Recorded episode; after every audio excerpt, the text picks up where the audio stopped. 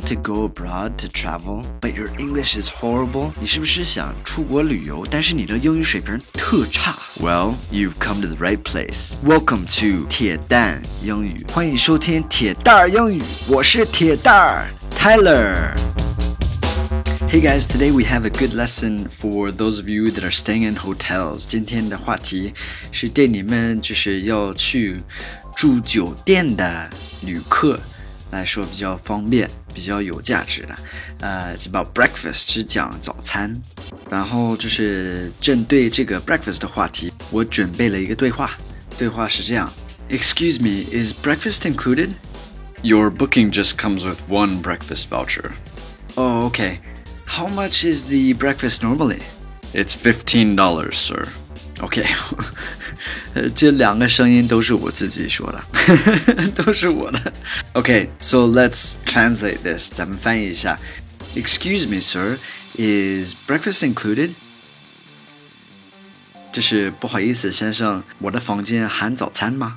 Your booking just comes with one breakfast voucher. Your booking just comes with one breakfast voucher.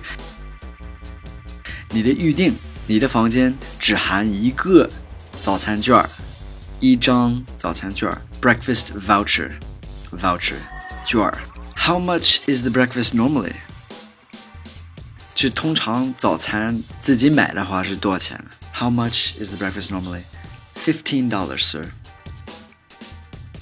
Fifteen dollars, sir. 十五美金，先生，十五美金。All right, so when you go to a hotel and you want to check if there's breakfast or not, this is how you ask. All right，就是你去住酒店的时候，你可以这样确定一下早餐是含不含在那个价格里边，有没有券儿，好吗？All right, so I hope this helps. I hope that you can use it in the future. 我希望这个对话对你来说有帮助，呃，能用得上以后。All right, so keep traveling and keep listening and please share this with your friends if you like it 继续旅游继续听然后如果你们喜欢的话可以转发给你们的朋友听哦 Thank you guys have a great day thanks for listening speak to you on the next one bye bye